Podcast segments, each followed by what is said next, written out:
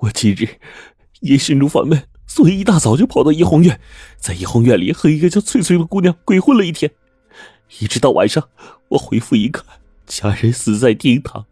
我仔细一看，唯独少了我妻子芸娘。我在府中仔仔细细的寻找了一遍，也没见小人的妻子芸娘的影子。所以，所以这才急急跑到县衙，击击鼓鸣冤，求青天大老爷为小人做主啊！县老爷李文宇伸头看了看下面跪着的朱开玉，你抬起头来，让我好好看看你。朱开玉抬起头。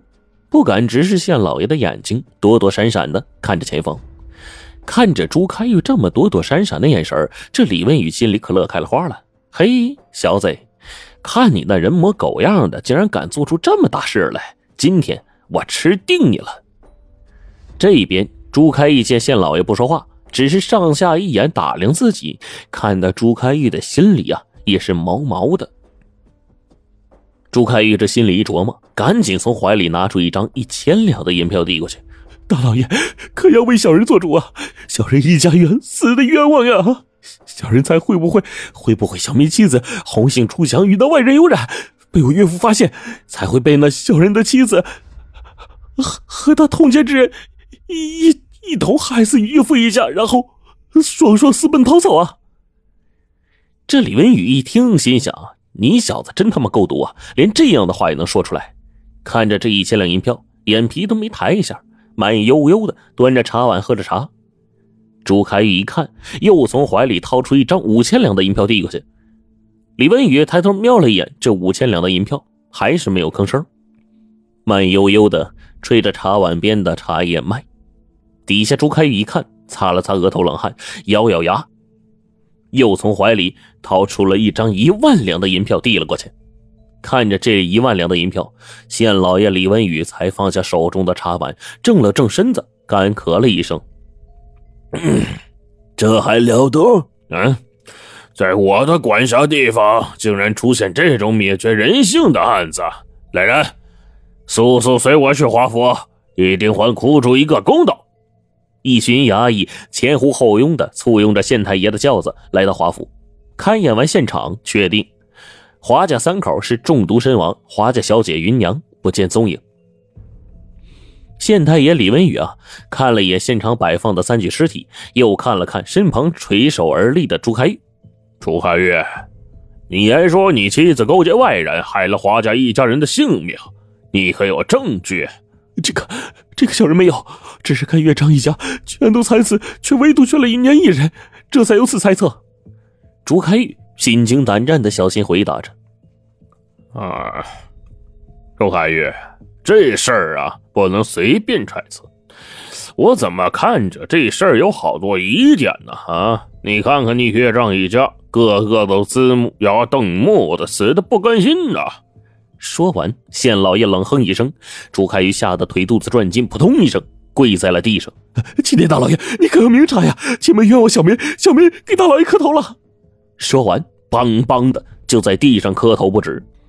这个时候，县老爷身边的师爷走到朱开玉的身旁，俯下身，小声的跟朱开玉说：“看你也是明白人，怎么这么不开窍呢？”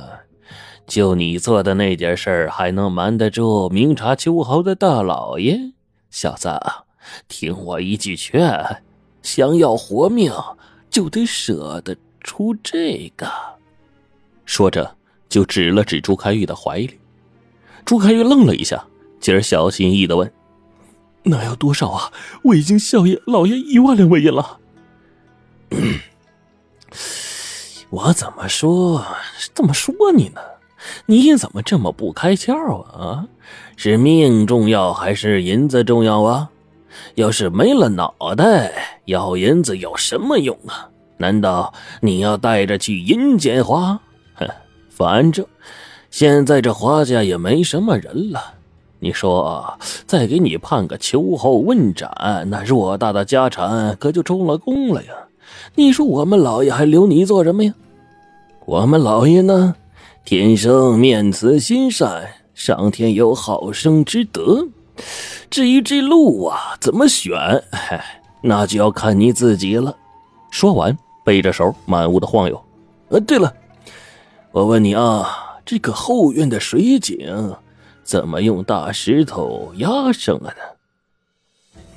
朱开玉一听，冷汗涔涔，心里一琢磨，看这样啊，这贪官今儿要吃定自己了。俗话说呀，破财免灾，想要买下自己这条命，今天就得下大血本了。就这样，朱开玉呢卖掉了华家的铺子，给县老爷李文宇送去五万两的银票，华家惨案就这样轻而易举的烟消云散了。朱开玉得到了华家祖传的宝贝碧玉蝉，县老爷得到了华家的家产，各自都是满意的眉开眼笑，落了一个皆大欢喜。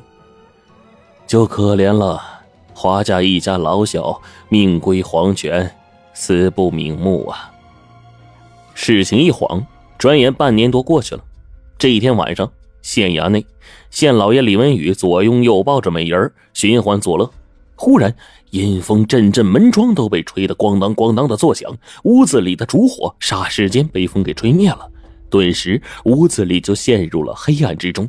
女人们惊吓的搂抱在一起，不停的惊叫着。李文宇心中也是一惊啊！摸黑到床头，苍啷啷。拔出一把宝剑，大喊一声：“来人呐，把烛火给我点上！”话音刚落，啪啪啪几声，所有门窗都严严实实的关上了，屋子里就亮了起来。烛火被点着了，一个女人站在李文宇的面前，是一个浑身湿漉漉的女人，一头黝黑的秀发湿漉漉的贴在脑后，面色苍白的就跟涂了一层白蜡一样，身着一件白色的长袍睡衣，没有穿外套。细眉细眼的，神态孱弱的站在那里，正定定的看着李文宇。李文宇举起了手中的宝剑，就要砍下去。你是谁？为何来我府上？白衣女人扶了扶额头上还在滴水的秀发，悠悠的说：“我叫云娘，是华伟芳的女儿，朱开玉的妻子。大人，小女一家死的好惨呐！”说着，身体飘忽忽的直奔李文宇而来。李文宇一听，吓得不轻啊！